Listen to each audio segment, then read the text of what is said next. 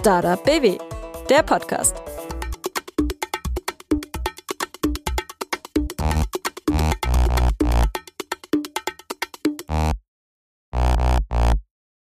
Hi, ich bin Dorothee und ihr hört den Podcast der Landeskampagne Startup BW 100 gute Gründe zum Gründen. In jeder Folge stellen wir euch einen Gründer oder eine Gründerin aus Baden-Württemberg vor und zeigen, welcher Weg zum Erfolg führen kann, warum auch Umwege oft ein Ziel haben und warum The Land auch Startup Land ist. Im Fokus stehen immer die Gründer und Gründerinnen selbst. Ich möchte wissen, was treibt sie an? Wovon träumen sie und welche Ängste müssen sie aus dem Weg räumen? Dabei interessiert mich auch, was sie und ihr Startup so einzigartig macht. Ob Gründen der Inbegriff von Selbstverwirklichung ist und wie sie mit ihrem Unternehmen die Zukunft gestalten und besser machen wollen, gerade auch in ihrer Region und für Baden-Württemberg. Mmh, heute wird es schmackhaft. Habt ihr schon mal Insekten gegessen? Die meisten wahrscheinlich nicht. Ich inzwischen schon. Und ich finde sie gar nicht so schlecht. Okay, es sind Nudeln und die mag ja irgendwie eh jeder. Diese Nudeln kommen von Beneto Foods und seiner Gründerin Lara Schuhwerk. Beneto Foods mit Sitz in Albstadt produziert Proteinpasta aus Grillenmehl und möchte so eine gesunde und nachhaltige Alternative zu herkömmlichen tierischen Proteinprodukten liefern. Lara ist heute zu Gast im Podcast. Wir reden über den Weg vom Food Market in China zu heimischen Grillnudeln und warum es unbedingt Nudeln sein mussten, über das Gründen ohne Team und ihre Zukunftspläne von Insektenfarmen in Deutschland. Und natürlich über ihren Auftritt bei der Höhle der Löwen. Erstmal herzlich willkommen, Lara. Schön, dass du da bist. Aus Albstadt zu uns nach Stuttgart gekommen. Wir haben gerade ganz kurz schon über Albstadt gesprochen. Ähm, ja, regional, aber schön, kann man so sagen. Ganz genau. Herzlichen Dank für die Einladung. Ich freue mich, hier sein zu dürfen. Du hast mir was mitgebracht heute. Ich freue mich total. Pass auf. Ich lasse es einmal kurz die Zuhörenden hören. Und zwar ist es Pasta mit Grillen. Ganz spannend. Welche Geschmacksrichtungen gibt es? Ich habe jetzt hier Tomate und was ist das andere? Natur. Natur. Natur. Ganz genau. Und jetzt in nicht mal zwei Wochen kommt unsere dritte Sorte raus. Die darf ich jetzt natürlich noch nicht verraten, aber es lohnt sich dann auf jeden Fall in unseren Online-Shop vorbeizuschauen. Gibt es, und diese, diese Zimtsorte, gibt es die noch? Leider nein, leider nein. Die habe ich ähm, einstampfen müssen. Das war, du hast gesagt Nachtisch, gell? Ich, richtig, krass, es war Nudel, Nudel, Zimtnudeln mit Grillen zum Nachtisch. Das ist spannend. Richtig, es war leider einfach ähm, zu zu kurios. Also ich kannte tatsächlich von früher süße Nudeln von meiner Oma. Da gab's äh, Nudeln mit Apfelmus oder mit Zucker Dreckige so. Spätzle mit so mit Paniermehl und so kenne ich. Mit Apfelmus und Zucker, ja. Ja, siehst du? Aber ja. da bist du eine von ganz wenigen, weil ähm, es kennen tatsächlich ganz viele Leute süße Nudeln nicht und dann die Kombination aus süß und Grille. Das ist einfach, das ist zu neu. ähm, fancy. Ja. Das, das funktioniert einfach nicht. Ja, also tatsächlich, meine Tochter isst super gerne Spätzle mit sehr viel Apfelmus und Zucker. Und ich fand es vorher auch übel schräg. Die isst eh alles mit Zucker und alles mit Apfelmus. Von daher geht es offensichtlich. Aber okay, Zimt hat nicht so funktioniert. Dafür haben wir jetzt Tomate, Natur und jetzt kommt bald was Neues. Wie viel kannst du von den Nudeln noch essen? Ich könnte, ich könnte jeden Tag diese Nudeln essen. Ich kann sie mir leider als Gründerin nur selber nicht leisten. Was ist denn der Verkaufspreis gerade? Aktuell äh, 5,60 Euro pro äh, 200 Gramm Packung. Ich weiß, das ist ähm, recht teuer. Wir haben mit 9,50 Euro angefangen, 2019 das erste Mal im Verkauf. Auch für 200 Gramm? Ja, richtig. Alles ordentlich, ja. Ja, damals waren die Produktionskosten einfach äh, überirdisch, also noch bei 8,50 Euro. Also kann man sich gar nicht vorstellen. Und ähm, wir schaffen es sukzessive mit, mit einem Erfahrungsschatz und mit, mit einer Lernkurve einfach äh, besser zu werden, äh, Produktionsprozesse zu optimieren, besser einzukaufen. Und so möchten wir natürlich ähm, die ersparten Produktionskosten direkt an den Kunden weitergeben. Und ähm, ja, wir nähern uns langsam unserem Zielpreis von 3,95 Euro. 3,95 Euro ist der genau. Zielpreis. Und es schmeckt dir immer noch gut. Obwohl sich ständig weiterentwickelt, nehme ich an.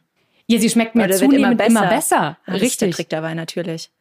Oh, ich bin total gespannt, echt. Mal überlegen, was ich davon probiere. Ich würde sagen Natur. Natur, ja, ja weil richtig. die Tomate schmeckt vermutlich nach Tomate. Ich habe irgendwo so eine Doku gesehen, da hat dann so eine Familie diese Nudeln probiert. Das war dann nach der Höhle der Löwen. Auf das mhm. Thema kommen wir gleich. Ja. Hast du wahrscheinlich dann auch gesehen. Und dann meinte der Vater, glaube ich, ah ja, schmeckt sehr gesund. Oder so. Also irgendwie so mit. Es ist tatsächlich vergleichbar mit, genau, mit, mit Vollkornnudeln. Das ist eigentlich so der Standard. Also man, man sollte es jetzt vielleicht nicht mit einer klassischen Hartweizengrießnudeln äh, vergleichen, weil da, da kommt man einfach nicht dran. Das ist einfach. Ähm, das Von der Struktur auch anders. Eine Vollkornnudeln schmecken auch immer ein bisschen körniger. Ich möchte einfach gar nicht zu viel sagen. Du, du ich muss, dich einfach, ich werde es probieren. Genau. Ha, versprochen, mache ich. Jetzt waren wir gerade eben schon bei dem Thema Höhle der Löwen. Damit möchte ich auch starten. Du bist ja da quasi schon fast eine kleine Berühmtheit, wenn man dann dort tatsächlich wirklich ausgestrahlt wird. Weil so, so äh, sicher ist das gar nicht, hast du erzählt. Du hast gesagt, es gibt einige, die zwar gedreht haben, aber dann nicht ausgestrahlt wurden. Bei dir war das anders, obwohl du dich gar nicht konkret dafür beworben hast, sondern gecastet wurdest und da mehr oder weniger reingerutscht bist. Wie lief das denn damals? Richtig, also ich bin praktisch über ein Scouting-Team ähm, bin ich überhaupt auf, auf die offenen Bewerbungen aufmerksam geworden und die haben mich gefragt, Lara, möchtest du nicht einfach deine Bewerbung einreichen? Es geht eben noch. Äh, wir glauben, dass du da gut reinpasst. Und ich habe am Anfang tatsächlich äh, die E-Mails, der Erstkontakt war eine E-Mail, die habe ich sofort in den Papierkorb verschoben. Habe mich natürlich kurz ein bisschen geehrt gefühlt, weil ich halt nicht wusste, wie das läuft. Und habe dann aber gedacht, nee, das ist irgendwas für einen anderen Zeitpunkt. Ich bin einfach jetzt noch nicht ready. Ich habe noch nicht die Zahlen, die ich gerne vorweisen möchte. Und äh, paar Wochen später kam dann tatsächlich noch ein Anruf. Ähm, so, Frau Schuhwerk, wieso haben Sie sich denn nicht gemeldet? Äh, es ist immer noch äh, die Frage, möchten Sie sich nicht gern bewerben? Ja, da kam dann Corona dazwischen und ähm, meine Strategie hat sich um 180 Grad gedreht und ich habe dann halt gedacht, okay, ich habe jetzt eh nichts mehr zu verlieren. Ähm, jetzt probieren wir das einfach mal. Entweder es klappt oder es klappt nicht. Hab dann die Bewerbung eingereicht ähm, und dann paar Monate später stand ich schon vor der Kamera. Das ging schnell. Jetzt nochmal einen Schritt kurz zurück. Du hast gesagt, das Scouting-Team hat dich angesprochen. Du warst bei der Intergastra damals in Stuttgart auf der Messe. Ganz genau. Und Messen waren zu dem Zeitpunkt ja eine deiner Vertriebskanäle sozusagen, weil du eben sagtest, mit Corona ist das alles zusammengebrochen. Also wie war das denn bei dem, in diesem Moment für dich, also beziehungsweise erstmal vorher, wie hast du bis zu diesem Zeitpunkt vermarktet? Genau, also ich habe ähm, ganz früh schon für mich festgestellt, dass es ähm, auf jeden Fall ein Online-Kanal sein wird. Also ich möchte das äh, Produkt nur online über meinen eigenen Online-Shop verkaufen. Und der zweite Kanal war eben, ich sage jetzt einfach mal out of home. Also ich habe jede Messe, jeden Markt, jede, jedes Event mitgenommen und da vor Ort tatsächlich meine Produkte verkauft, weil ich gemerkt habe, dass, dass man Insekten muss man erfahren, man muss sie erleben, ähm, man muss sie auch einfach probieren, um den, um den Ekel zu überwinden. Und man hat ja auch wahnsinnig viel zu erzählen, weil die Menschen wissen ja gar nicht, dass man Insekten essen kann. Und äh, so funktioniert eine Kundenakquise über den persönlichen Kontakt einfach deutlich besser. Man kann Menschen einfach viel besser äh, begeistern für sein Thema, wenn man vor Ort ist und wenn man die Menschen ähm, probieren lassen kann. Und äh, so war eigentlich jedes einzelne Jahr, wusste ich schon innerhalb von wenigen Wochen, wusste ich bis Weihnachten hin, wo ich an welchem Wochenende sein werde, was unter der Woche an Events ansteht. Und so hatte ich tatsächlich, ich würde mal sagen, bis zu 60 Prozent des Umsatzes kamen wirklich über diese Out-of-Home-Aktivitäten. Und damit bin ich eigentlich ganz erfolgreich gefahren, weil das war nicht nur eine Verkaufsplattform, sondern auch äh, ein Marketing-Tool. Äh, weil so ist man halt von Berlin über Liechtenstein, Schweiz, in, in die, einfach auch in die größeren Städte und über die Landesgrenzen hinaus auch ein bisschen bekannt geworden. Ähm, das hat sich also, war für mich eine, eine gute Strategie. Ja, und als Corona dann kam, ähm, ist eben dieser Plan ähm, von heute auf morgen eigentlich ja zunichte gemacht worden und das auf unabsehbare Zeit. Und der Online-Kanal ist deshalb tatsächlich ähm, zusammengebrochen, weil der war damals nur ein ganz rudimentär zusammengebasteltes Bestellformular. Das war also nicht ein wirklich klassischer Shop. Damals haben mir einfach die Mittel gefehlt. Ich, ich, hatte, ich hatte kein Geld, das ähm, so aufzusetzen. Und ähm, von Marketing und, und Advertisement äh, ganz zu schweigen, da hatte ich einfach kein, kein Budget dafür. Und dementsprechend hat sich dann über, über die Corona-Situation alles ins Netz verlagert. Also alle, die vorher irgendwie noch stationär verkauft haben, haben jetzt auch einen Online-Shop gemacht und haben auch Online-Werbung geschaltet. Und dementsprechend bist du da als, als kleiner Mini-Goldfisch, bist du da in einem Haifischbecken und du kommst da nicht gegen an. Also die Musik, die wurde so laut im Netz und ich finde auch, dass es eigentlich fast nicht mehr abgeklungen ist, dass du da ohne ein ordentliches Budget kannst du da einfach nicht mithalten. Und so konnte man es dann tatsächlich auch an den Verkaufszahlen sehen, dass fast drei, vier Monate komplett null. Also wirklich null, null, null Euro Umsatz. Und dann, das hat mich natürlich von eine existenzielle Frage gestellt, weil ich mir bis dato sehr viel aufgebaut hatte, also es ist eigentlich äh, wunderbar äh, steil nach oben gegangen, auch vom Wachstum her. Ich hatte also dreifache Wachstumszahlen im, im Online-Shop. Das war eigentlich ganz großartig. Und ja, dann stellt dich Corona auf einmal vor eine ganz andere Herausforderung und da musst du umdenken. Und dann sind vielleicht ähm, ja, Sachen, die dir vorher wichtig gewesen sind. Eben, ich habe vorher gemeint, ich, ich wollte mir, wollte mein Zahlenwerk erst richtig aufpolieren. Ich wollte da mit guten Zahlen rein, ich wollte da mit äh, überzeugenden Zahlen rein und sagen, hey, ich habe schon was geschaffen, ich habe meine Hausaufgaben gemacht, darum geht's eigentlich. Und dann habe ich mir gedacht, ja gut, dann kann ich das jetzt halt nicht machen. Dann muss ich halt nackig, wie ich bin, da halt reingehen und einfach äh, zeigen, okay, guck mal, ich habe die Herausforderung erkannt, ich weiß, was es zu tun gibt, aber ich schaff's nicht ohne Hilfe. Und das Krasse war, du hattest, glaube ich, wie viele Tage Zeit zwischen der Zusage von wir nehmen dich zur, Ausst also zur, zur Aufnahme, waren vier Tage oder so. Genau, an, an einem Freitagnachmittag kam die Zusage von der Produktionsleitung und an dem Mittwoch drauf ähm, stand ich schon in Köln vor der Kamera. Am Dienstag bin ich eben nach Köln gefahren, also ich meine, das ist auch von uns aus eine Ecke ja. und mit Hotelübernachtung. Das heißt, der Dienstag, den hattest du eigentlich fast nicht mehr zu gebrauchen. Das heißt eigentlich Freitagnacht, Samstag, Sonntag, Montag. Also drei Tage hatte ich Zeit, mich vorzubereiten. Wie bereitet man sich auf diese krasse Kamerapräsenz vor? Und auch, also der Pitch allein, das Thema allein, das warst du vielleicht gewohnt von der Messe. Du hast es immer wieder präsentiert und warst voll in dem Thema drin. Aber in der, in diesem Setting, das ist ja nochmal was komplett anderes. Wie kommt man da so schnell rein? Ähm, man hat einfach keine Zeit, darüber nachzudenken, weil man einfach ins kalte Wasser geschmissen wird. Und das ist aber was, was man als Gründerin sowieso stetig lernt. Du wirst ja fast jeden Tag ins kalte Wasser geschmissen und jeden Tag mit einer Situation konfrontiert, die du nicht kanntest, die unvorhersehbar ist und, und die verdammt komplex ist. Also irgendwann gewöhnt man sich an dieses vermeintlich hilflose Gefühl. Da, da gewöhnt man sich tatsächlich irgendwann dran. Und ich kriege tatsächlich die Frage öfter zu hören, dass ich mich ja, dass da fast ja keine Zeit war, um sich vorzubereiten. Stimmt aber nicht wirklich, weil du hast es eigentlich schon gesagt, im Endeffekt waren fast zwei Jahre Gründungszeit davor die Vorbereitung. Und wenn ich meinen Pitch, also wenn ich mein Unternehmen nicht pitchen kann und da keinen Pitch in drei Tagen hinkriege, dann habe ich was falsch gemacht. Also dann habe ich wirklich meinen Job nicht richtig gemacht. Und im Endeffekt war die Vorbereitung die, die Zeit davor. Ich habe einfach jede Bühne mitgenommen. Ich habe ich habe einfach alles mitgenommen und ich habe mich in jedes kalte Wasser geworfen, was sich da nur irgendwie angeboten hat. Das war verdammt anstrengend, weil manchmal ist es halt viel angenehmer, wenn man halt irgendwie nur so auf einer auf einem Event oder auf einer Messe einfach nur so mitschwimmt und sich einfach mal in seinem Getränk irgendwie am Rand festhalten kann und einfach mal gucken kann, wie die anderen alle machen. Das ist natürlich viel viel angenehmer teilweise, aber ja, ich habe einfach versucht zu lernen und das Maximum rauszuholen und das war eigentlich die, diese Summe von, von all den Möglichkeiten, die ich wahrgenommen habe, hat mich eigentlich auf diesen Tag vorbereitet.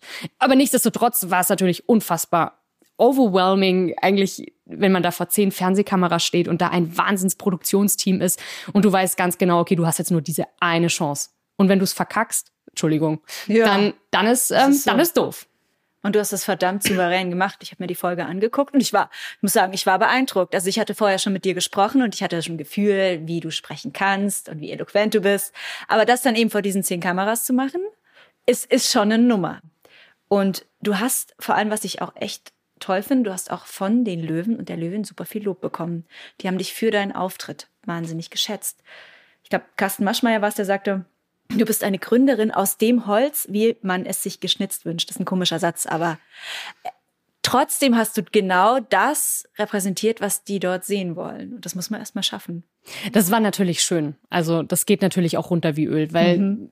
natürlich ist in der Außenwahrnehmung ist dieses Gründerdasein, das ist fancy und das ist cool und und es hat so was glamouröses und das ist aber gar nicht so cool, wenn man ehrlich ist. Also wenn man einfach mal das bisschen Klitter, was da vermeintlich von der Öffentlichkeit so künstlich drauf projiziert wird, wenn man das so ein bisschen runterkratzt, dann ist da einfach Purheit, Schmerz, Leiden, ähm, Verzweiflung, Frust. Also da sind auch, das ist auch ganz viel, ich will es nicht sagen Negatives, aber ganz viel, ähm, was auch nicht so positiv ist auch. Und wenn man dann nach vielen Strapazen dann auch mal ein Lob kriegt und es kommt nicht von der eigenen Mutter oder nicht von der von dem eigenen besten Freundin oder vom eigenen Freund, dann ist das dann ist das schön, dann geht es wirklich runter wie Öl. Und dann war ich in einem kurzen Moment, war ich dann tatsächlich auch mal stolz. Das darf man dann, glaube ich, Nur ein kurzer. Moment.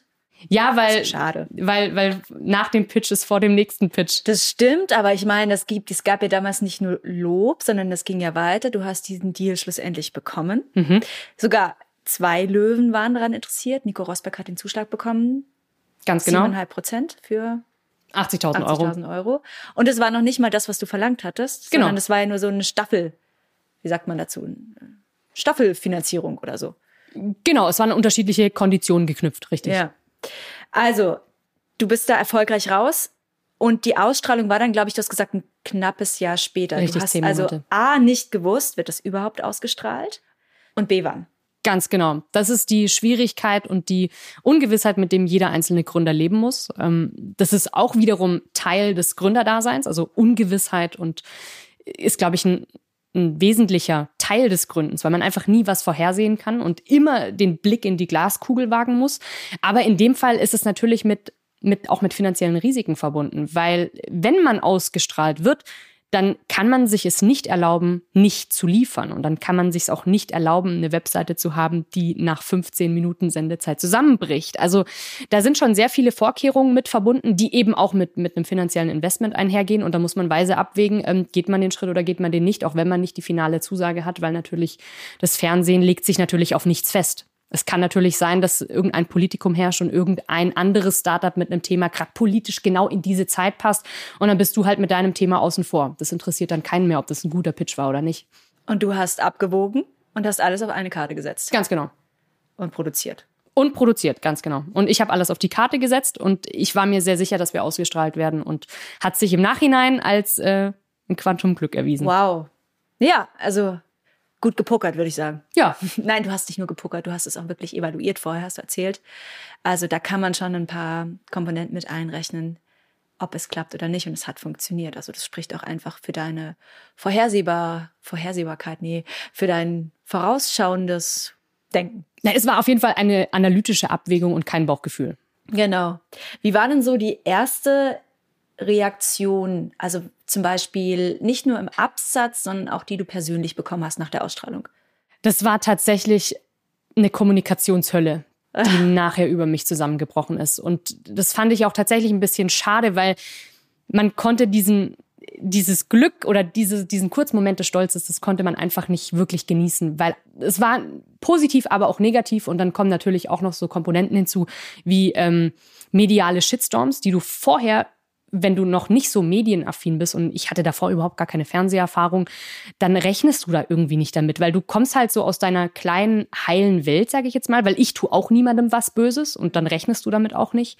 Und dann kriegst du auf einmal harsche Kritik und, und verstehst es einfach nicht. Und damit muss man dann auch erstmal klarkommen. Und dann hat ja leider Gottes der Mensch so, so eine Eigenheit, du kannst ihm zehnmal ein Lob geben und einmal eine die Kritik eine Kritik zählt, und dann, ja. dann zählt halt leider die mhm. Kritik und nicht das Lob. In welche Richtung ging das? Ah, ganz persönlich. Also es ging teilweise wirklich unter die Gürtellinie. Da muss man einfach also, nur in die aktuellen... Du stehst einmal vor der Kamera und dann kriegst du die Breitseite. Ganz genau. Egal für was. Ganz so. genau. Also irgendjemand gefällt seine Nase nicht, ah, ja. äh, dem anderen gefällt dein Lippenstift nicht, der andere sagt, äh, wieso sollen Frauen überhaupt gründen? Ihr habt doch da eh nichts zu suchen. Der andere sagt, hey, ist doch deine Grillen ah, selber. Schön. Also ein ganzes Potpourri an, ähm, an Beschimpfungen und Beleidigungen, die man da mitkriegt. Aber da muss man drüber stehen ah, und das gehört eben auch dazu. Wie hast du gelernt, damit umzugehen? Ich habe mit ganz vielen Menschen darüber gesprochen und vor allem auch mit Menschen, die der, ähm, im Rampenlicht stehen, die in der Öffentlichkeit stehen. Ich habe da vor allem auch mit Nico Rosberg selber drüber gesprochen und ich glaube, das Gespräch mit ihm darüber, das war ja tatsächlich sehr persönlich, ähm, hat mir tatsächlich am meisten geholfen, weil ich gemerkt habe, okay, damit ist man nicht alleine. Und je stärker man im ich sage jetzt nicht im Rampenlicht, aber je häufiger man auf großen Bühnen ist und je häufiger man in der Öffentlichkeit ist, desto eher ist man dem ausgesetzt und desto schlimmer wird's. Und es hört auch niemals wieder auf. Ähm, damit muss man einfach leben. Und einfach es irgendwie schaffen, diese, dieses Lob, was ja ähm, viel zahlreicher reinkommt, das einfach viel mehr wertzuschätzen als den paar Leuten, denen man es nicht recht machen kann. Und die Hater direkt zu blockieren. Sozusagen. Boah, stelle ich mir gar nicht so einfach vor. Man muss sich eigentlich aufs, aufs Positive konzentrieren. Ähm, das würde ich jetzt wahrscheinlich auch noch mal ganz anders machen als letztes Jahr. Ich glaube, ich habe mich da ein bisschen auch von runterziehen lassen, weil man es einfach nicht gewohnt ist, weil man nicht weiß, wie man mit so einer Situation umgehen soll. Aber ähm, am Ende des Tages, es, es war toll. Klar, natürlich umsatztechnisch, das ist natürlich äh, durch die Decke geschossen. Das war natürlich in, innerhalb von zwei, drei Wochen so viel mediale Aufmerksamkeit. Das hätte ich in, in, in monetärer Gegenleistung niemals äh, aufbringen können und mir niemals leisten können. Das war, war toll, war natürlich ein super Gefühl, dass man als One-Woman-Show auf einmal so ins Rampenlicht kommt und so einen Marketing-Schub kriegt. Und ähm, es war schön. Was ich mir tatsächlich gewünscht hätte, wäre, dass wir ein größeres Team gewesen wären und man das, also diese Arbeit auf, auf mehr Schultern und auf mehr Köpfe und auf schnellere äh, Zehn-Fingersysteme verteilen könnte, um, um einfach Anfragen zu beantworten. Dementsprechend auch nochmal Entschuldigung an alle, die ewig lang auf Antworten warten mussten am Ende. Ich bin auch nur ein Mensch. Und du hast vor allem, du ziehst es gerade alleine durch. Nicht gerade, sondern damals auch noch. Ja, muss man, muss man jetzt ja auch differenzieren. Also Beneto Foods mache ich tatsächlich alleine. Das habe ich als One-Woman-Show ähm, gestartet und bin es tatsächlich immer noch. Da muss man auch dazu sagen, wir waren äh, letztes Jahr noch zu dritt. Also ich habe das Team dann auf äh, zwei weitere Personen aufgebaut. Und ja, es ist leider in einem Startup, es ist unvorhersehbar. Man hat Krisen, man hat äh, Ressourcenengpässe und dann läuft manchmal was nicht wie geplant und dann kommt zeitliche Verzögerung hinzu. Und da muss man auch mal sagen, okay, gut, jetzt muss man auch mal wieder zwei Schritte zurückgehen und ähm, dementsprechend bin ich jetzt wieder alleine bei Veneto Foods. Ist aber auch okay, das ist auch Teil des Lernprozesses und Dafür gibt's umso bessere Nachrichten natürlich auf der Beneto Farm Seite. Da sind wir jetzt mittlerweile, äh, ich habe schon leicht den Überblick verloren, weil wir jetzt gerade auch wieder äh, Mitarbeiterverträge auf dem Tisch haben, also zu siebt, genau. Zu siebt, genau. Zu Beneto Farm kommen wir gleich. Jetzt fangen wir aber nochmal mit dem Thema an, wie man überhaupt auf Grillnudeln kommt. Ich wollte jetzt vorher schon die Brücke schlagen, nachdem ähm, Hülle der Löwen lief, war meine Vermutung, die Hauptabsatznehmer könnten oder Hauptabsatznehmerinnen könnten vielleicht SportlerInnen sein. Weil so bist du ja auch zu diesem Thema gekommen. Vielleicht liege ich da aber auch komplett falsch. Also vielleicht sagst du mir erst noch, wer, wer die Nudeln kauft. Da hast du völlig recht. Also unsere Zielgruppe sind äh, sportliche, ernährungsbewusste und ähm, ökologisch orientierte jüngere Menschen zwischen 20 und 40 Jahre. Genau.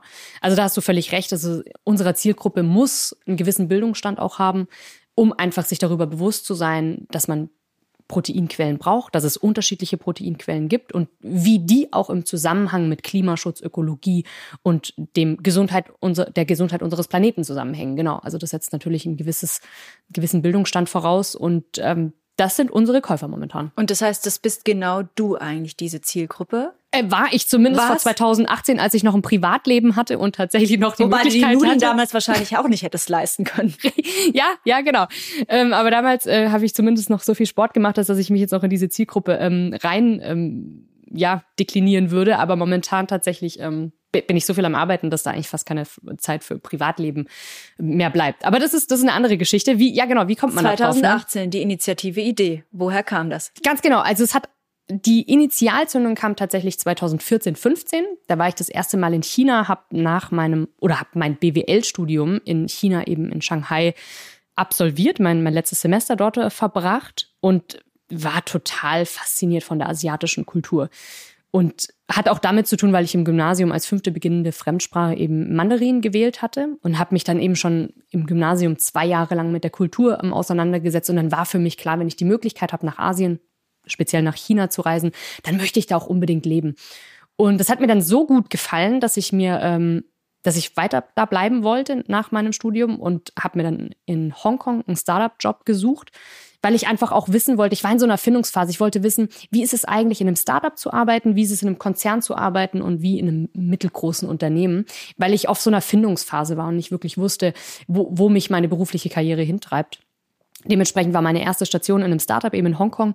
Und auf einer Wochenendreise in Peking habe ich dann ähm, auf so einem Backpack-Trip ähm, auf einem Night Market in, in Peking das allererste Mal Insekten überhaupt zum Essen gesehen. Und das war für mich äh, wie ein Paradigmenwechsel, weil ich auf einmal Menschen gesehen habe, die in Pommes-Tüten Insekten vor sich hinknuspern und Einheimische, die da einfach hinkaufen, als würden sie ein Kilo Äpfel kaufen, haben dann da halt einfach ein Kilo Grillen gekauft oder Heuschrecken oder, oder, oder Mehlwürmer. Und das fand ich wahnsinnig faszinierend faszinierend. Allein schon von der Optik, weil wir kennen das ja hier gar nicht. Ähm, was auch dazu kommt, ich habe auch in, in, im südlichen Teil Chinas habe ich dann auch mal im Hinterland äh, solche Wet Markets, ähm, die jetzt ja leider durch auch Corona und Wuhan ähm, in, in Verruf geraten sind, besucht und einfach auch gesehen, wie Hunde und Katzen an Fleischerhaken hängen. Und da habe ich mich einfach gefragt, okay, wieso essen wir eigentlich, was wir essen? Wieso essen wir eigentlich keinen Golden Retriever Gulasch? Ähm, und wieso essen wir eigentlich keine Insekten? Und da kam tatsächlich so diese Leidenschaft und das Bedürfnis bei mir auf, mich mit dem Thema nachhaltige Ernährung zu beschäftigen und vor allem auch mit dem Thema Proteine, weil die einfach für uns Menschen essentiell sind und zu einem ganz großen Teil auch einfach äh, ja einen Impact haben auf, auf unseren Planeten und wie wir mit ihm umgehen. Und so habe ich eigentlich ähm, mein Herzblutthema ähm, essbare Insekten äh, wiedergefunden. Habe einfach dann durch Recherche und durch ja, Gespräche mit Experten dann auch erfahren, dass Insekten ernährungsphysiologisch total sinnvoll sind, weil sie eben viele Proteine mitbringen, ungesättigte Fettsäuren, Ballaststoffe und gleichzeitig eben ökologisch wertvoll sind, weil sie 2000 mal weniger Wasser verursachen, 100 mal weniger CO2-Emissionen. Da könnte ich jetzt ganz viele solche Hausnummern hier in den Raum stellen, aber haben einfach die Möglichkeit, Klimaschutz auf unseren Teller zu bringen. Und so ist im Endeffekt meine Mission für Beneto entstanden. Beneto möchte Klimaschutz auf den Teller bringen in alternativen Proteinquellen.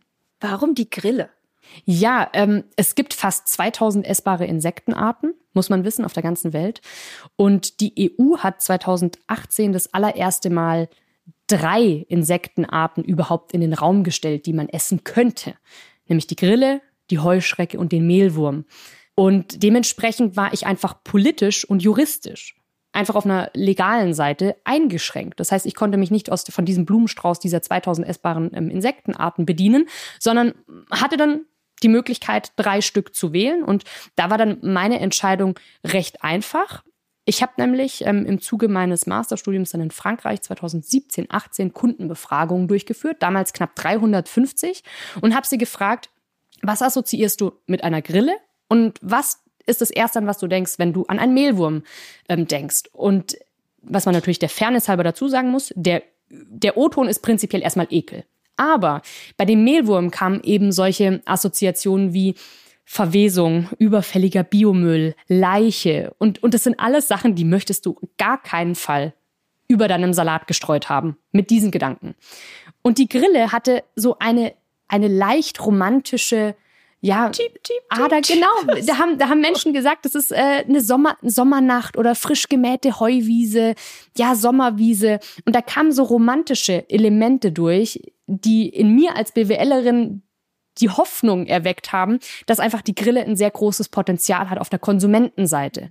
Weil es einfach ein Unterschied, ob du einen kriechenden Wurm hast oder eine Grille. Äh, ist einfach auch äh, von der Anatomie ein ganz anderes Insekt.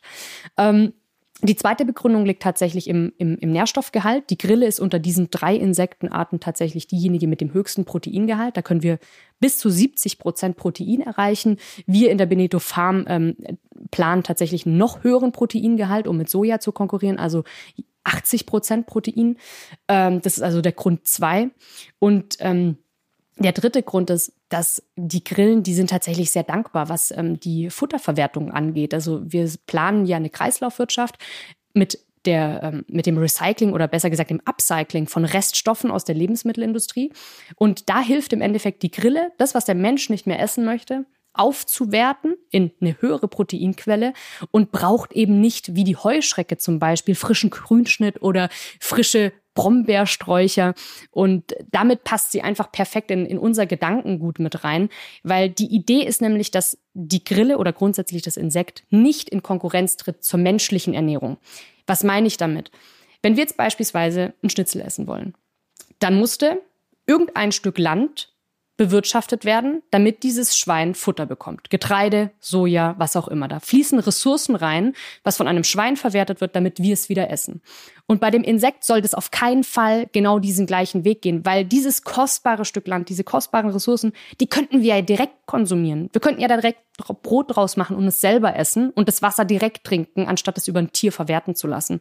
Und mit dem Insekt, das ist einfach die, die große Zukunftsvision, dass wir hier Reststoffe, die wir eh nicht anders verwerten könnten, einfach über das Insekt upcyclen können und damit wieder in den Kreislauf reinbringen können. Das heißt, Kritik kommt wahrscheinlich dann maximal von den Tierschützern, die sagen, es ist halt trotzdem ein Tier, ne? Das darf man nicht vergessen. Und das Tier bleibt auch ganz Tier, wichtig. Genau. Tier bleibt Tier, ganz genau. Aber es ist deutlich ressourcenschonender, umweltfreundlicher.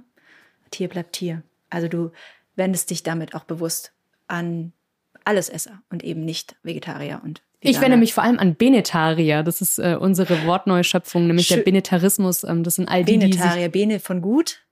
Genau, also Beneto ist eine äh, Wortzusammensetzung aus Bene, aus dem Italienischen für gut und To als Insiderabkürzung für Entomophagie, Ach, was ja, eben richtig, den Humanverzehr von Insekten beschreibt. Genau, und zusammengesetzt bedeutet Beneto ähm, gutes und leckeres Insektenessen. Und daraus entstehen eben auch die Benetarier, die, die ja. einfach Insekten in ihre Ernährung integrieren. Ja, auf die Idee muss man erstmal kommen. Ähm, du hast Support gehabt damals bei deinem Studium, hast du gerade erzählt. Du hast in Lille, hast du Entrepreneur und Innovationsmanagement in Frankreich studiert und hast mir vorher erzählt im Vorgespräch, dass dein Startup, dass du da so, beziehungsweise diesen Business Case, den du da so entwickelt hast, der war in jeder Vorlesung Thema. weil das irgendwie sehr handhabbar und du sagtest auch, weil es mal keine App war, was eben was Neues war. Das heißt, du hast auch sehr früh sehr viel Feedback im Rahmen dieses Studiums schon bekommen. Vielleicht aber nochmal einen Schritt zurück. Was hat dich denn überhaupt dazu bewegt, dieses Studium anzugehen? Da war wahrscheinlich schon irgendwo der Gedanke dahinter, ich möchte vielleicht gründen. Zumindest möchte ich wissen, wie das funktionieren könnte. Ganz genau. Also ich habe einfach schon recht früh gemerkt, ähm, schon im Rahmen meines Bachelorstudiums, dass ich in diesen klassischen Karriereweg nicht wirklich reinpasse. Ähm, ich habe dann auch in einer Unternehmensberatung gearbeitet und in einem Großkonzern. Und das, da habe ich gut funktioniert. Ich hatte auch eine gute Lernkurve, es hat sich gut angefühlt. Aber mein Herz war einfach nicht bei der Sache. Ich habe mir echt gedacht, sag mal, ich kann das doch jetzt nicht 40 Jahre lang machen. Also ich war schon mit Anfang 20 war ich totunglücklich mit dieser Vorstellung und ich habe gewusst, ich muss irgendwas finden, was mich glücklich macht und wo, es sich für lohnt, jeden Tag aufzustehen. Und dann habe ich gedacht, okay, ich muss vielleicht einfach mal ab, ja, abseits der Straße und des klassischen Wegs schauen und da stand eben Unternehmertum im Raum. Da hatte allerdings noch die Idee gefehlt und ich habe halt gedacht, okay, wenn man zwanghaft eine Idee versucht zu haben, dann klappt's eh nicht. Vielleicht muss ich einfach mal wissen, was ist es, was man an Rüstzeug braucht, um Unternehmer zu werden. Und das sage ich jedes Mal wieder, weil ich bewundere jeden Einzelnen, der es schafft, seine Idee einfach so off the ground ja, zu starten, ohne vorher das noch zu studieren und einfach loszulegen und, und großartig zu leisten. Da habe ich, da ziehe ich den Hut davor. Ich konnte das damals nicht. Ich habe mir das einfach nicht zugetraut. Liegt vielleicht auch ein bisschen daran, weil ich ein bisschen Kontrollfreak bin.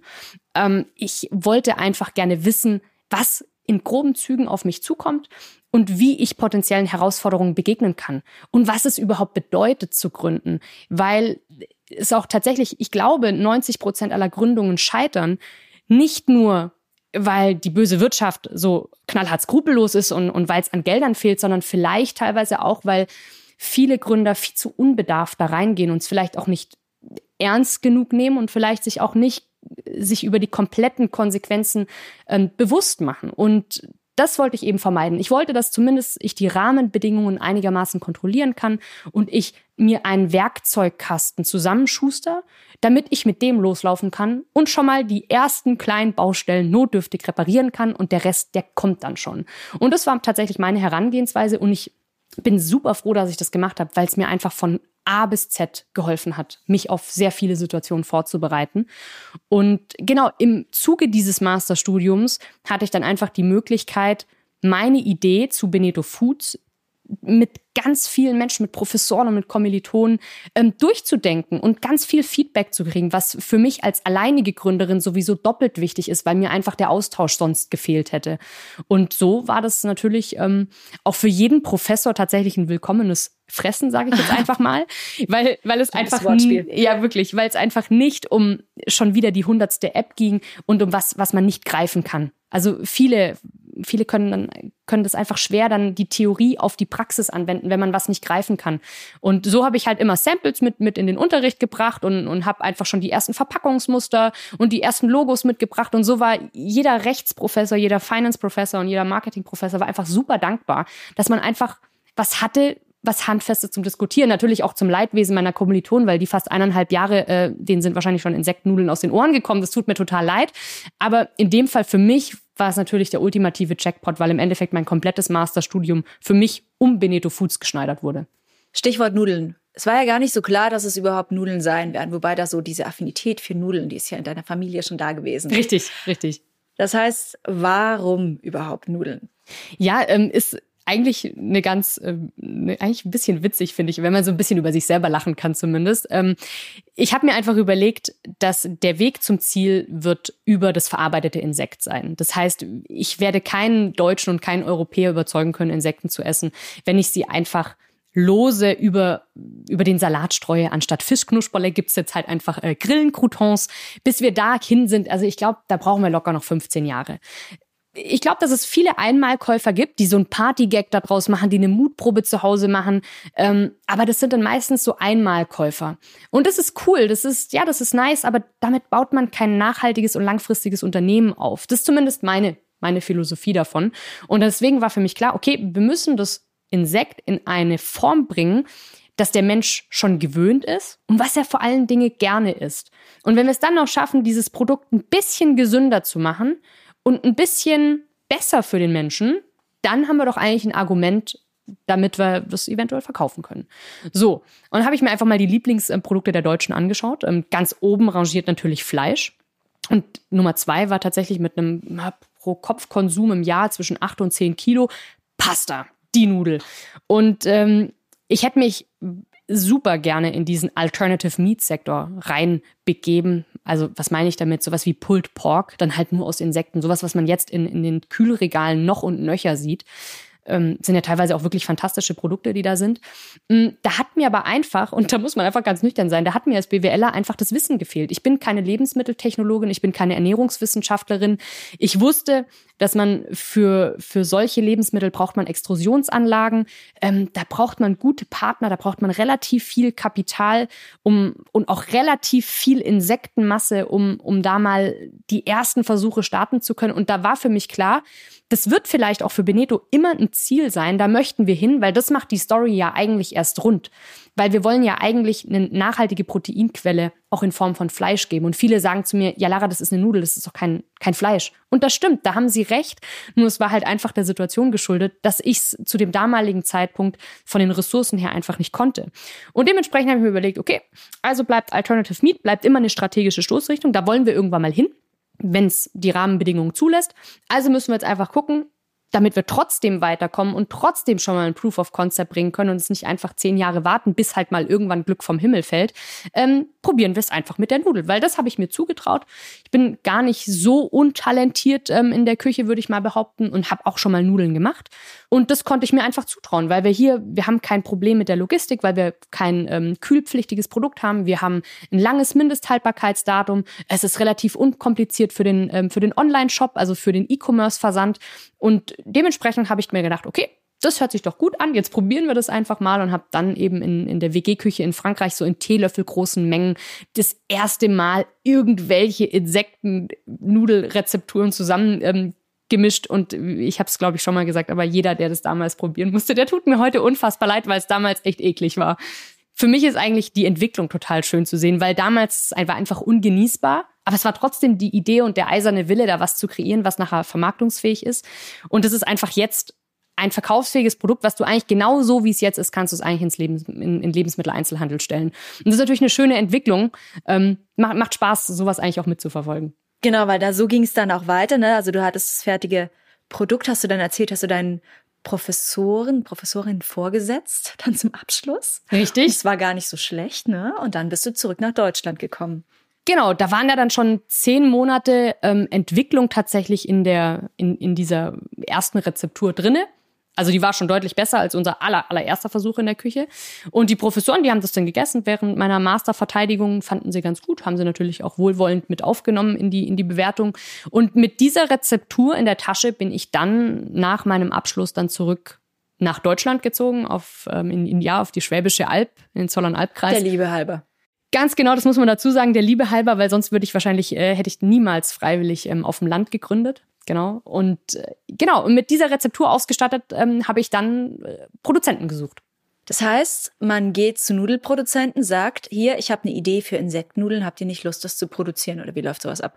Ganz genau. Also genau so äh, grün Hallo. hinter den Ohren ähm, und äh, teilweise wahrscheinlich sogar noch naiv bin ich da reinspaziert, habe tatsächlich bei den äh, größten Nudelherstellern in Deutschland angefragt, habe da sogar Termine gekriegt, um vorstellig zu werden, habe denen meine Idee gepitcht, saß mit denen auch immer an Verhandlungstischen und das hat sich prinzipiell ganz gut angehört, bis es halt auf die Frage der ähm, Abnahmemenge ging und das wusste ich damals nicht, weil ich hatte noch nie so eine Verhandlung geführt und nach eineinhalb Stunden Gesprächs, weiß ich noch wie heute, ähm, hieß es dann, okay, Frau Schuhwerk, super, Wann legen wir los? Wann produzieren wir die ersten 70 Tonnen? Wie viel sind 70 Tonnen eigentlich? Genau. Und dann, so. und dann musste ich halt erstmal richtig fies schlucken, ähm, weil ich habe mir gedacht, was, 70 Tonnen? Also, Kostentechnisch, ne? Ja, dann, dann, sprechen, dann sprechen wir in fünf Jahren nochmal. So, ähm, vielen Dank fürs Gespräch und tschüss. Und dementsprechend musste ich dann recht oft ähm, Klinken putzen und habe mich dann erstmal äh, ja so durch die ganze Branche durchsprechen müssen, bis ich irgendwann jemand gefunden habe, der a kleinere Testmengen erstmal mit mir gemeinsam produziert. Das heißt also, da braucht jemand auch einfach die Kapazitäten und die Maschinen dafür. Und B, der auch das Risiko mit eingeht, weil damals waren, das war das mit den Insekten noch gar nicht so ohne. Es war nicht so sicher, okay, wie ist das mit den Allergenen? Ist es überhaupt erlaubt? Dürfen wir das überhaupt? Und da musste ich einfach erstmal jemand finden, der das Risiko mit eingegangen ist. Und ähm, habe dann aber auch glücklicherweise jemanden gefunden. Das heißt, du musst erstmal, ähm, ist das Thema Insekten schon für sich ein, ein Thema. Das heißt, nicht jeder Produzent sagt, uns total wurscht, was wir hier produzieren. Hauptsache, du nimmst es ab. Sondern das muss ja wahrscheinlich auch für die ganze Fertigung und diese ganzen Straßen, das hat ja mit Hygienegründen und allem Kram zu tun. Also es muss, es müssen schon sehr aufgeschlossene Produzenten gewesen Ganz sein, genau. nehme ich an. Experimentell orientierte. Produzenten. Absolut, absolut, weil äh, der das Schlimmste für einen Nudelproduzenten wäre natürlich, wenn er seine Eierspätzle auf der Schwäbischen Alb, die ja der, ich sag mal, Kundengruppe 70 plus ja. verkauft, ähm, noch im Hofladen irgendwie und dann steht auf einmal auf dem Etikett Kann hinten drauf von Insekten enthalten. Ganz genau, bingo. Und, und das wäre natürlich der Todesstoß für ah, jeden einzelnen ja. Nudelproduzenten. Und das war natürlich die große Angst, ähm, weil man auch nicht wusste, wie sich die Allergene auch nach den Reinigungsverfahren in den Maschinen, wie sich das verhält, ob da was zurückbleibt. Und der Witz war, und das war mir damals gar nicht bewusst, das hat mir mein Nudelproduzent gesagt, deshalb war der auch da so super offen. Hat gesagt, du, wir haben so ein super HCCP-Protokoll, also so, so super Hygienemaßnahmen, da kann A gar nichts passieren und B, selbst wenn etwas übrig bleibt, dann müsste man rein theoretisch auf jede einzelne Nudelpackung kann Spuren von Insekten enthalten draufschreiben. Warum? Weil Getreide ist ein Naturprodukt und deswegen muss Getreide ja auch bei sehr niedrigen Temperaturen, so circa 12 Grad, ähm, gelagert werden. Weil wenn man es nämlich zu warm lagert, und das hat bestimmt schon jeder mal in der heimischen Küche erlebt, fängt auf einmal eine geschlossene Packung Mehl, eine geschlossene Packung Haferflocken, auch wenn die ins Glas umgefüllt wurde oder irgendwas, fängt auf einmal an zu leben. Und dann denkst du, wie, wie kann das denn bitte sein? Ich habe das doch frisch aus dem Supermarkt gekauft. Wie kann denn da was drinne sein? Und da ist einfach die Antwort, das ist ein Naturprodukt. Das war schon drin. Das war schon drin ja. und es ist schon im Getreide. Und das heißt, da werden auch in den Getreidekörnern, da sind bestimmt auch irgendwo Insekteneier drinne und, und die werden mitverarbeitet. Und dementsprechend, als ich das erfahren habe und mich da einfach mal so ein bisschen in die, in die Lebensmittelkunde und in die Produktionstechnik da ein, eingewurstelt hatte, auch gedanklich, war das für mich auf einmal gar kein Problem mehr. Das, also da Ärmel hochkrempeln und los geht's. Das heißt aber, dein jetziger Produzent produziert nicht noch irgendwelche tierischen Nudelprodukte mit, sondern auch ganz normal irgendwelche anderen Nudeln. Für genau. den ist es einfach völlig Rille, ob das jetzt Insektnudeln sind oder nicht, weil er das so gut reinigen kann, dass er da auch nichts ausweisen muss. Ganz genau. Der wird für mich auch wahrscheinlich Hanfnudeln machen oder weiß der Kuckuck was für Nudeln. Also ihm ist es am Ende des Tages. Der wurscht. macht auch kleine Chargen, ne? Ganz genau. Du hast gesagt, was war die erste Produktion? 250 Kilo? Ja, da war ich noch richtig stolz drauf. Die ersten 250 Kilo, die ich dann sogar noch mit meinem Polo ähm, äh, von, von A nach B gefahren habe. Also das war, waren die Anfänge. Das war natürlich schön. Genau. Und die waren sofort weg, ne? Nach vier Monaten. Genau, es war sehr erstaunlich. Ich hatte mir tatsächlich ein bisschen länger Zeit gegeben. Also ich habe am 19. Mai 2019 das allererste Mal verkauft. Und ich habe mir gedacht, ja gut, also du gibst dir so neun Monate, vielleicht sogar zwölf Monate und schaust einfach mal, was passiert. Weil am Ende des Tages war das für mich ein, ein reiner Proof of Concept. Ich wollte einfach versuchen, gibt es da einen Markt? Treffe ich irgendwie den Nerv der Zeit? Ähm, sind Kunden bereit, dafür was zu zahlen? Kommt es überhaupt an? Und erstaunlicherweise ja. Und ich habe da irgendwie tatsächlich so ein Momentum getroffen und schwuppdiwupp waren, waren die, war die Charge weg und dann konnte ich sagen, ja du, sorry, ich kann gar nicht mehr liefern, ich kann dir gerade gar nichts mehr geben. Damals hat die Verpackung, wie gesagt, noch 9,50 Euro gekostet. Nicht, weil ich mich da so abartig dran bereichert habe, sondern weil ich allein 8,50 Euro für diese eine Packung gezahlt habe. Marge von einem Euro ist ja auch nicht gerade viel. Nee, also für den Versand beispielsweise, weil ich habe ja da äh, auch viel äh, versendet, da, da verdienst du ja nichts dran. Ganz nee. im Gegenteil, du legst ja erst noch mal drauf. Mhm. Ähm, dann haben natürlich auch viele zu mir gesagt, Lara, äh, sorry, du bist doch BWLer, ne? Du hast doch gar kein Business Case, ist dir schon klar, du kannst schon rechnen. Und ich habe gesagt, ja, natürlich. Aber ich kann eben auch rechnen und ich kann in die Zukunft schauen. Ich weiß, dass es einfach nicht mehr teurer werden kann.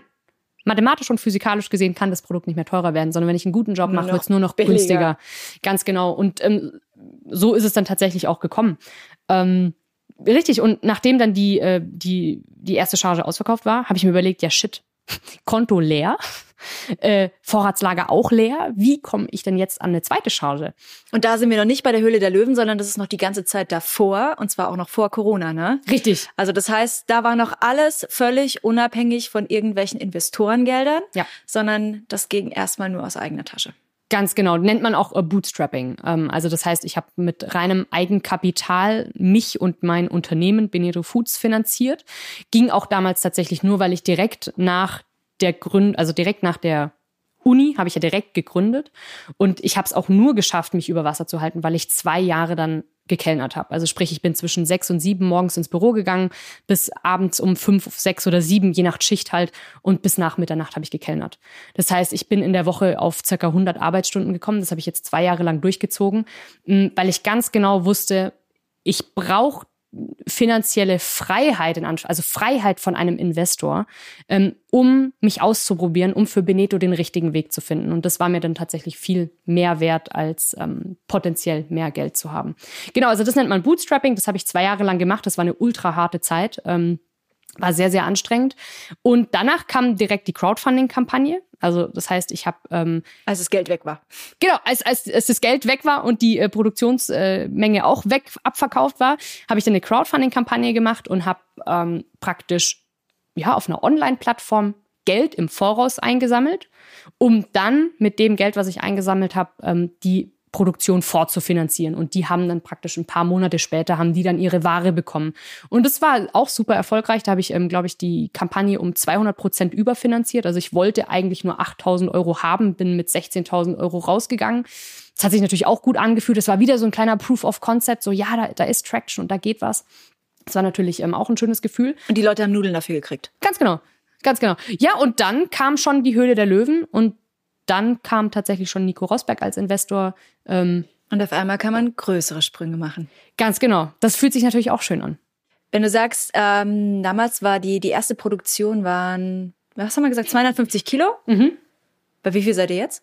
Ähm, drei Tonnen. Drei Tonnen. Aha, wir kommen an die, was waren es? Wie viele waren es am Anfang? Äh, 70. 70 Tonnen, naja, bisschen ist es noch, aber. Also pro Charge meine ich. Ne? Pro, pro Charge, das okay, darf man nicht vergessen. Okay, hochgerechnet, ja.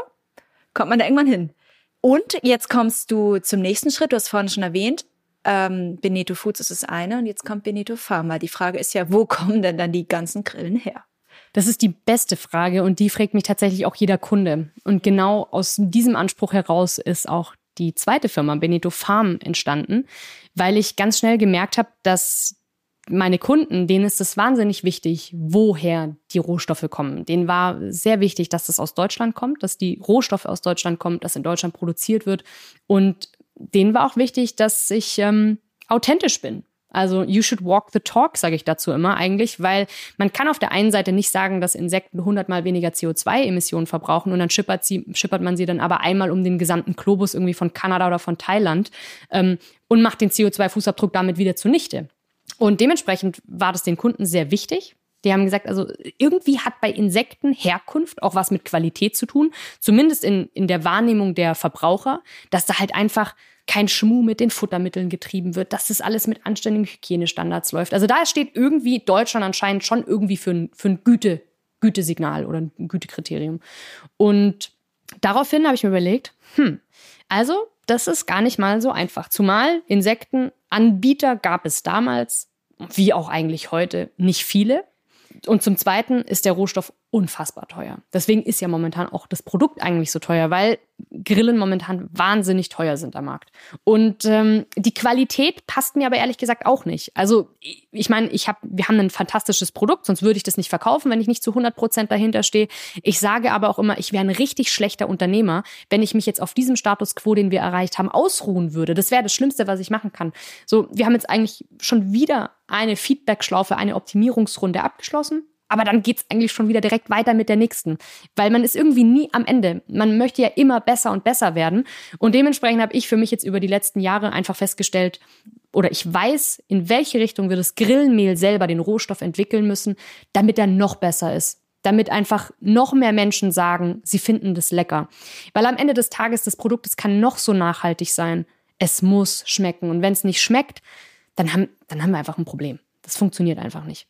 Und dementsprechend möchte ich da noch mehr rauskitzeln und habe aber leider, ähm, stoße ich da auf taube Ohren bei Seiten der Insektenfarmer. Die haben gesagt, oh nee, wir finden das eigentlich ziemlich geil, was wir da gerade machen. Wir sehen hier keinen Grund zur Optimierung, weil wir machen das seit 30 Jahren aus der Futtermittelindustrie schon so. Wieso sollten wir was ändern? Und das finde ich schade, diese Denkweise, weil nur weil wir seit 30 Jahren schon das gemacht haben, heißt das nicht, dass es zukunftsfähig ist und auch für einen anderen Markt passt. Nochmal kurz, seit 30 Jahren wird es in der Futtermittelindustrie verwendet, seit 2019 aber erst darf es auf die Teller. Genau, also da muss ich vielleicht ein bisschen differenzieren. Wenn ich jetzt von Futtermittelinsekten spreche, meine ich jetzt so die Reptilien. Reptilien, Ach ja, ja, klar, ähm, okay. also Zoo so, genau, Zoo, von, von so Tierhandlung. Zoohandlung, Mhm. Tierhandlung, Dankeschön. Da kann man ja ähm, so Lebendinsekten in so Plastikbechern kaufen, die äh, verfüttert man dann an die Geckos. Angelhaken und so. Ja, ganz genau. Und, und die kommen ja auch irgendwo her. Richtig, also da ist ja schon, ich will jetzt nicht sagen eine Industrie, aber da gibt's einfach Firmen, die haben schon ein gewisses Know-how, die machen das ja schon seit Jahren. Und die Lebensmittelindustrie hingegen, die ist jetzt ganz neu. Also zum Beispiel das Heimchen, die Grille, mit der wir arbeiten, die ist jetzt erst seit dem 11. Februar dieses Jahr von der EU als Lebensmittel zugelassen.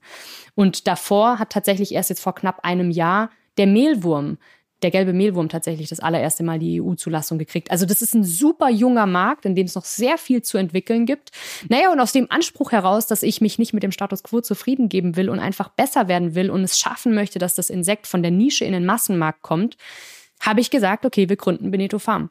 Und der Anspruch dahinter ist nicht, weil ich mich unbedingt bereichern möchte. Ganz im Gegenteil, gut, am Ende des Tages müssen wir auch ehrlich sein, ich muss auch meine Brötchen verdienen, ich brauche auch ein Dach über dem Kopf. Also ganz, ähm, ganz äh, die Wohlfahrt sind wir dann auch nicht. Aber mir geht's vor allem um den, um den Impact, den wir haben können. Weil das ökologische Potenzial von Insekten, das, was wir einsparen können, das können wir eben nur umsetzen, wenn wir die Insekten in den Massenmarkt bringen und sie einfach ihre Wirkung entfalten können. Deswegen ist mir das so ultra wichtig. Ich habe da tatsächlich auch ähm, ja, eine, eine Studie 2019 durchgeführt. Also wenn wir 25 Prozent des deutschen Proteinbedarfs allein aus Grillen decken würden, würden wir im Jahr 19 Prozent Wasser, 20 Prozent CO2-Emissionen und 22 Prozent unserer Fläche einsparen. Und es ist enorm. Das ist ein wahnsinnig toller Beitrag zum Klimaschutz. Und das schaffen wir aber nur, wenn wir das Insekt eben in die Fläche bringen. Und dafür muss es für jedermann erschwinglich sein, sodass ich mir als Gründerin meine eigene Pasta auch leisten kann. Und es muss noch viel, viel leckerer schmecken. Und ich hoffe und ich fürchte, du musst es in Schnitzelform pressen. Ganz genau, das hoffe ich. Also irgendwann wird es auch sind wir wieder bei den gehen. Burgern und so, ja. Um darauf aufmerksam zu machen, auf deine, sowohl finanziell, aber auch um die Öffentlichkeitswahrnehmung zu stärken, hast du inzwischen an sehr, sehr vielen Pitches teilgenommen, glaube ich.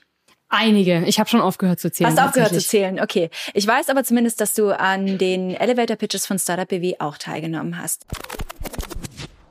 Mit Wettbewerben wie dem Startup BW Elevator Pitch, dem Cyber One Hightech Award und dem Landespreis für junge Unternehmen unterstützt Startup BW euch als gründungswillige Startups und junge Unternehmen in unterschiedlichen Phasen. Der Wettbewerb Startup BW Elevator Pitch ist an die Idee gelehnt, eine wichtige Person während einer Aufzugfahrt zu überzeugen, also innerhalb von wenigen Minuten und mit stichhaltigen Argumenten. Die Reihe Startup BW Elevator Pitch wird bereits seit 2013 durchgeführt. Hier erhalten ideenreiche Gründerinnen und Gründer in landesweiten themenspezifischen Special Cups eine attraktive Plattform, um sich vor einer Jury und einem Publikum aus regionalen Institutionen, potenziellen Geldgebern, Geschäftspartnern und Kunden zu präsentieren. Die Teilnehmenden haben in der Regel innerhalb von drei Minuten die Chance, die Zuhörenden neugierig zu machen und sie von ihren Produkten und Dienstleistungen zu überzeugen. Dabei können Sie Preisgelder gewinnen und erhalten anschließend ein Expertenfeedback zu Ihren Pitches und können sich außerdem mit anderen Gründungsbegeisterten und den Förderinstituten vernetzen. Das Wettbewerbsformat ist kein Businessplan-Wettbewerb. Pitches finden verteilt auf ganz Baden-Württemberg in Regionalcups und Special Cups statt. Die Gewinnerinnen und Gewinner der Regionalcups und der Special Cups dürfen sich außerdem über einen Einzug ins jährliche Landesfinale freuen. Das war der erste Pitch, glaube ich, damals, den du gemacht hast, nachdem du aus Frankreich nach dem Studium wieder nach Deutschland gekommen bist. Der war damals in Konstanz. Bingo. Richtig. Und welcher Platz war's? Zweiter? Der dritte. Der dritte Der Platz. dritte das war, Platz. lief schon ziemlich gut. Du hast doch damals auch gesagt, ich hatte ja nichts zu verlieren. Ich mache das jetzt einfach mal. Ich fange mal hier an. Genau, das war das allererste Mal, dass ich mit einer Start-up-Szene im Bodensee über oder grundsätzlich hier in Deutschland mit einer Start-up-Szene in Kontakt gekommen bin. Ähm, ich kannte damals noch nichts. Ich bin ja direkt frisch von, von Frankreich äh, wieder in, nach Süddeutschland gezogen und ich kannte nicht einen einzigen Gründer in der Szene. Ich kannte keine Institution. Ich wusste nicht, wie der Hase läuft. Ich kannte damals Startup BW auch nicht, zumindest nicht, was das für eine bedeutende Rolle hier in Baden-Württemberg spielt. Ich wusste noch nichts. Ich wusste nur, ah ja, okay, da gibt's in der Nähe meiner Heimatstadt Singen, eben in Konstanz, gibt's einen, ähm, gibt's einen Pitch. Jetzt gehen wir einfach mal dahin und schauen mal, wie die alle reagieren, wenn ich was von Insektennudeln erzähle. Und äh, dass ich da gleich mit dem dritten Platz nach Hause gehe, das habe ich ehrlich gesagt nicht gedacht. Also das war, das war total schön, weil es hat mir wieder mal Feedback gegeben und irgendwie gezeigt, okay, du bist auf dem richtigen Weg. Das ist gut. Bleib, bleib auf dem Weg. Und ähm, richtig, das war der dritte Platz. Und hast Feuer gefangen auch für diese Veranstaltungen. Ja, richtig. Ähm, die Pitches, die haben mich irgendwie nicht losgelassen. Ähm, nicht, weil ich sonderlich bühnengeil bin, Entschuldigung, das muss ich jetzt einfach mal so ausdrücken, sondern weil ich einfach ein Medium gesucht habe, um mich selber persönlich, aber auch inhaltlich weiterzuentwickeln. Ähm, ich finde es ein wahnsinnig gutes Instrument für jeden. Das empfehle ich eigentlich jedem. Stellt euch mal auf eine Bühne, nicht vor den Laptop und vor zehn Kacheln, sondern wirklich auf eine Bühne und sprecht mit eurem Körper, sprecht mit eurem Herzen und mit eurer Stimme und, und versucht Menschen zu begeistern, versucht Menschen für drei Minuten zu fesseln, dass sie eben mal nicht ihre E-Mails und ihre WhatsApps auf dem Handy schauen, sondern dass sie euch an den Lippen kleben. Und das ist eine Fähigkeit, das hat mich fasziniert. Das finde das finde ich toll, so mit Menschen zu interagieren. Und ich denke mir immer, wenn ich wenn ich es nur geschafft habe, in einem vollen Saal nur eine einzige Person von dem Thema Insekt zu begeistern, dass sie zumindest mal am Abendessen in der Familie darüber geredet haben und gesagt haben, hey, ich habe heute jemand getroffen, der etwas über Insekten erzählt, voll spannend, dann habe ich meinen Job schon gut gemacht und mein Ziel schon erreicht. Ja, aber was braucht's denn dazu? Was glaubst du denn? Ist es Persönlichkeit oder sind es Skills, die man sich antrainiert? Also ich glaube, der Pitch selber, das ist Übung, Übung, Übung. Das kann, glaube ich, jeder einfach lernen. Es ist eine Frage, was man inhaltlich rüberbringt. Und es ist natürlich auch eine Frage, was man nonverbal mit seinem, wie man mit seinem Körper spricht und, und wie man eine Bühne zu seinem eigenen Medium macht, wie man mit der Bühne und dem Publikum interagiert. Das muss man lernen, das muss man üben. Und da gehört, glaube ich, auch ein Stück weit Persönlichkeit dazu, weil es ist nicht so einfach, mit den Blicken umzugehen, weil man steht ja dann auf einmal im Mittelpunkt. Und das muss man, das muss man ein Stück weit lernen und auch ein Stück weit von der Persönlichkeit her mitbringen, das auszuhalten.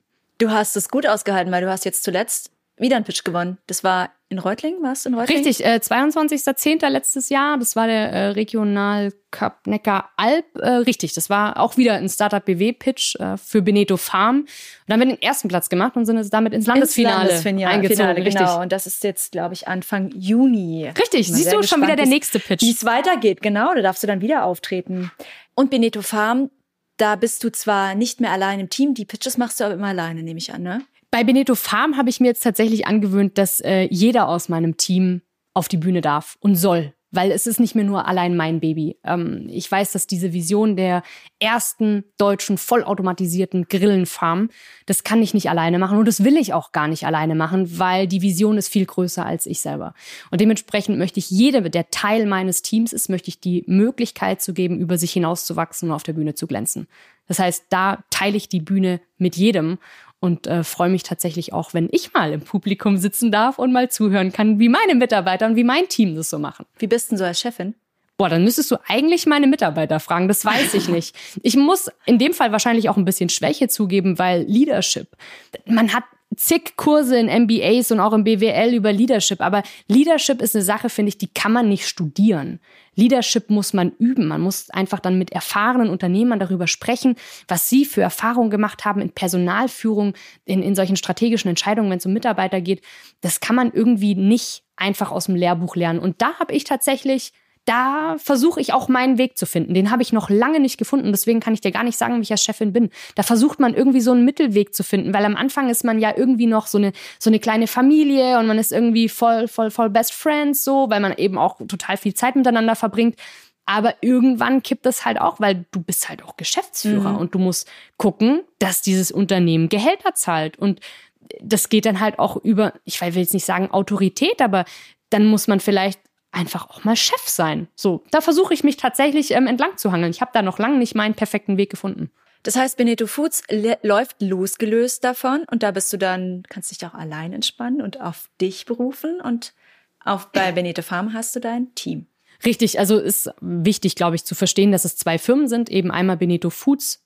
Da geht's rein um ein B2C-Unternehmen, also ein Business-to-Customer-Unternehmen, was eben proteinreiche Lebensmittel aus Grillenmehl entwickelt, produziert und vertreibt. Und auf der einen Seite haben wir dann eben Beneto Farm, das ist ein B2B-Unternehmen, also ein Business-to-Business-Unternehmen. Und ja, ich meine, so eine Vision mit, ähm, da geht's ja um Technologie, auch nachher um Maschinenbau. Das braucht natürlich auch ein ganz, ganz anderes, ein ganz anderes Funding, um schnell an die Ziele zu kommen. Genau. Deswegen, Und hast du dafür auch Experten, Expertinnen gesucht? Genau. Wo hast du die gefunden? Wo findet man Experten, Expertinnen für Grillenaufzucht? Ich glaube, ich kann gar nicht sagen, dass ich die an einem spezifischen Tag, an einer spezifischen Veranstaltung gefunden habe. Ich glaube, allein die Tatsache, dass ich seit 2018, seit ich in dieses Gründerleben reingesprungen bin, habe ich nichts anderes gemacht als genetzwerkt. Also natürlich, ich habe ganz viele andere Sachen gemacht, sonst wäre ich, glaube ich, nicht da, wo ich heute bin. Aber ein wesentlicher Teil ist Netzwerken. Auf Veranstaltungen gehen, mit Leuten sprechen. Das hat jetzt die letzten zwei Jahre sehr gelitten, das merke ich auch. Aber sich ein Netzwerk von Experten aufzubauen und Menschen kennenzulernen, weil man sieht sich immer zweimal im Leben. Und ich habe wirklich die Erfahrung gemacht, dass viele Kontakte, die ich vor eineinhalb Jahren geknüpft habe, sind heute meine engsten strategischen Berater. Also ist es irgendwie immer für was gut. Was würdest du denn Leuten mitgeben, die jetzt erstmal ohne Team gründen? Also bei dir war es ja erst allein, dann war es jetzt dritt, jetzt bist du wieder alleine. Du hast mir davor gesagt, also eigentlich, es hat dir jeder davon abgeraten und du hättest auch gerne ein Team gehabt. Aber es hat vielleicht auch Vorteile, allein zu gründen. Was würdest du denn sagen? Was sind die Vorteile und was würdest du den Leuten empfehlen, die alleine sind? Ja, ich weiß nicht, ob es wirklich Vorteile gibt. Ich glaube, das ist so ein bisschen der Euphemismus, um sich das selber schön zu reden. Ich, also, wenn du Investoren fragst, dann ist es nie gut, wenn man nur alleine ist, weil es ist einfach schon die Frage der Kapazität, weil man kann sich einfach nicht in fünf teilen und ich kann nicht gleichzeitig drei Brände löschen. Das geht nicht. Aber zu dritt kann man das vielleicht schon, wenn man eben komplementär aufgestellt ist und unterschiedliche Fähigkeiten abdeckt. Dementsprechend würde ich eigentlich sagen, wenn du kannst, Gründe im Team. Auf der anderen Seite, ich habe schon von so vielen Teams gehört, die halt einfach zerbrechen, weil man andere Vorstellungen vom Leben hat, weil das Gründerdasein eben doch härter ist als gedacht, weil es mit doch mehr Verzicht und mit Einbußen einherkommt, als man sich das vielleicht am Anfang wahrhaben möchte, weil man unterschiedliche strategische Ausrichtungen hat. Und das ist auch nicht einfach. Also was ich sehe, da, da gehen teilweise Unternehmen dran kaputt, weil zwei Gründer sich nicht mehr verstehen.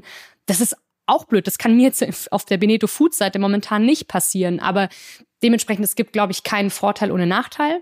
Ich glaube, das Risiko eines Streits ist es auf jeden Fall wert, ähm, weil man einfach zu zweit, man kann mehr denken, man kann mehr schaffen, man kann sich gegenseitig motivieren. Und ich glaube, die psychologische Komponente ist da eine ganz, ganz wichtige, weil man kann sich eben, wenn der eine mal ein bisschen außer Puste ist und vielleicht traurig ist. Man kann den aufbauen, man kann den mitziehen und man kann den wieder motivieren. Und so kann man sich gegenseitig so, so den, den Ball irgendwie hin und her schmeißen. Und wenn du alleine bist, dich kickt am Morgen, dich kickt keiner aus dem Bett, dich zieht keiner aus dem Bett. Und wenn irgendwas liegen bleibt, dann bleibt's liegen, weil wenn du es nicht machst, mach's keiner. Und das ist tatsächlich, ja, das ist tatsächlich ein bisschen schade. Dementsprechend, wenn man alleine gründet, muss man schon sich darauf einstellen, dass man extrem viel Resilienz und Durchhaltevermögen braucht, damit man sich wie so ein Stehaufmännchen jeden Tag wieder so aus dem Matsch zieht und sich hinstellt, einmal schüttelt und dann voller Elan äh, weitergeht. Also ganz nach dem Motto, äh, äh, hinfallen, Krönchen richten und weiter geht's. Ich glaube aber, das sind auch deine Eigenschaften oder es zählt zu deinen Eigenschaften. Durchhaltevermögen. Ich glaube einfach Durchhaltevermögen. Ich glaube, man darf einfach nicht so schnell aufgeben. Wo kommt denn das her? Das ist, eine, das ist eine gute Frage. Ich weiß nicht, ich bin einfach so sehr überzeugt von dem Thema. Ich habe mir nämlich vorgestellt, ähm, als ich im Anfang meiner 20er, als ich meinen Weg noch nicht so ganz gefunden hatte und mich die Vorstellung, 40 Jahre in einem Unternehmen zu sein, ohne wirklich was Wesentliches gemacht zu haben, ohne wirklich einen Impact geleistet zu haben, das hat mich ja wahnsinnig frustriert und deprimiert. Und dann habe ich mir vorgestellt, weil ich mich eben auch sehr mit diesem Thema Klimaschutz auseinandersetze. Ich glaube nämlich fest daran, dass wir 2050, wir laufen in die größte Menschheitskatastrophe und vielleicht, wir, wir stehen vor der größten Menschheitsaufgabe aller Zeiten. Und wir haben jetzt Corona hinter uns und fühlen uns schon gebeutelt. Gerade eben tobt ein Krieg, das ist dramatisch, das ist schlimm, aber ich will überhaupt nicht destruktiv sein oder schwarzmalerisch daherkommen, aber ich glaube, das war tatsächlich nur der Anfang.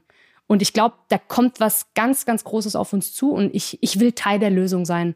Ich will, wenn irgendwann mal meine Enkelin auf, mein, auf meinem Schoß sitzt und die fragt mich, Oma Lara, sag mal, du hast es doch von Anfang an gewusst. Es haben so viele Wissenschaftler haben gesagt, dass da echt eine Herausforderung vor der Tür steht. Wieso hast du eigentlich nichts dagegen gemacht? Wieso bist du einfach nur mitgelaufen?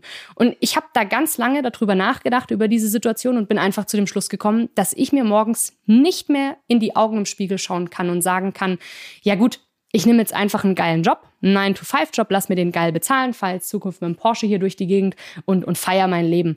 Das kann ich mit meinem Gewissen und mit meinem Moral- und Werteverständnis nicht mehr vereinbaren. Und dementsprechend habe ich jetzt meine Selbstfindung und mein mein Herzblut in meinem Thema Lebensmittel, nachhaltige Proteinquellen gefunden und damit geht's mir und meinem Gewissen sehr, sehr gut. Und ich glaube einfach der unerschütterliche Glaube daran, dass das richtig ist, bringt einen dazu, einfach jeden Tag wieder aufzustehen und weiter zu kämpfen für sein eigenes Thema.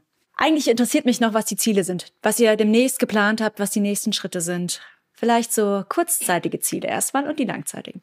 Genau, also mit Beneto Foods ist natürlich das langfristige Ziel, dass wir auch irgendwann den Lebensmitteleinzelhandel erobern, dass wir flächendeckend verfügbar sind. Das schaffen wir aber erst, wenn wir eine noch bessere Qualität und angenehme Preise ähm, bieten können. Und das schaffen wir eben über die Beneto Farm. Deswegen ist momentan tatsächlich der starke Fokus auf Beneto Farm, um eben den Rohstoff in der Qualität und in dem Preis herzustellen, der allen Spaß macht. So, dementsprechend ist jetzt hier das äh, große Ziel. Wir haben jetzt im September das erste Mal die Schlüsselübergabe gehabt. Wir haben unseren neuen Standort eingeweiht. Das sind circa 130 Quadratmeter Produktionsfläche. Das ist noch auch nicht viel. auf der Schwäbischen Alb. Ja, richtig, auch in Albstadt. Ja. Ähm, das ist, das hört sich nicht viel an, aber wir haben jetzt über das Exist-Gründerstipendium ein Jahr lang auf zehn Quadratmeter vor uns hingeforscht und gewurstelt und gebastelt.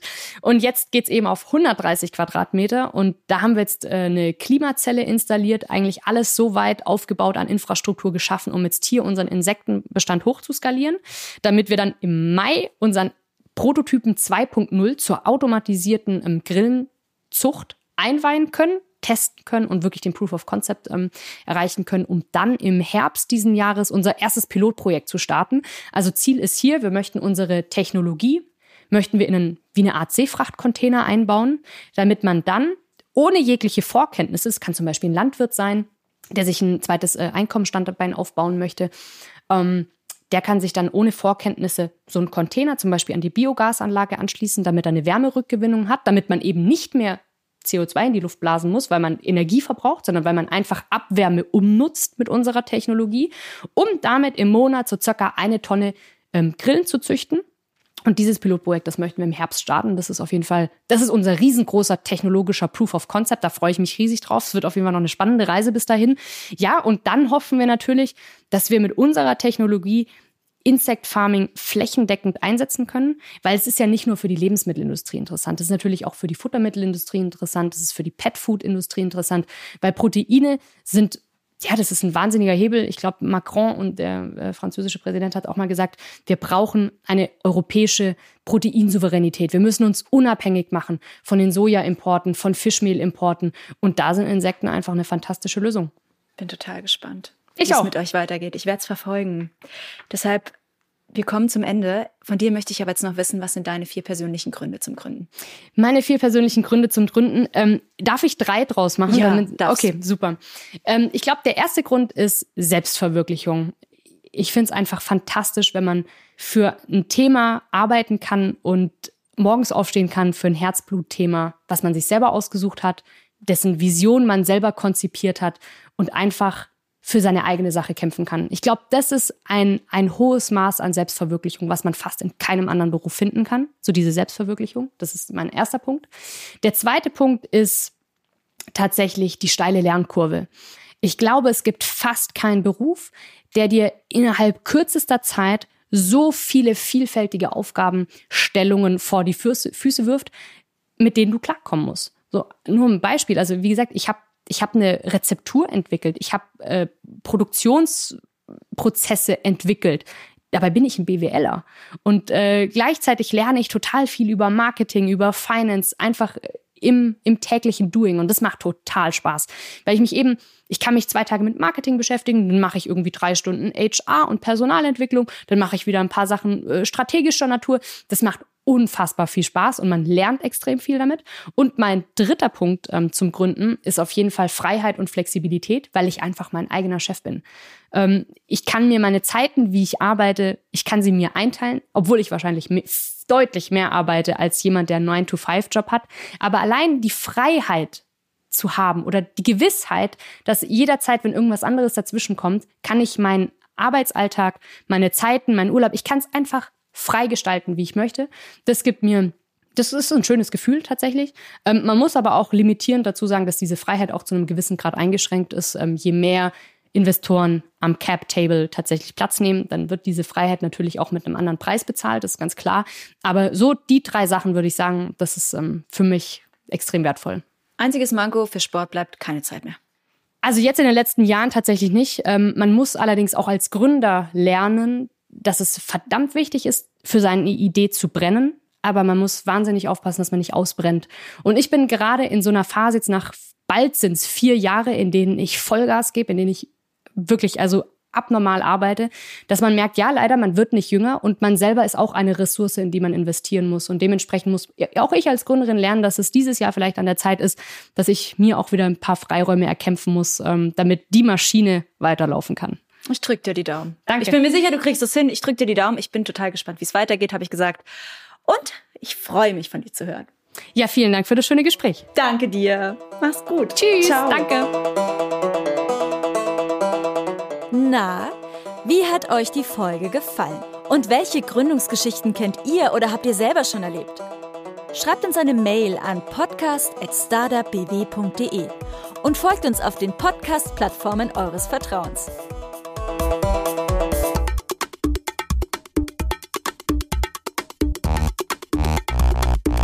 Für mehr Infos zu Startup BW geht ihr auf startupbw.de.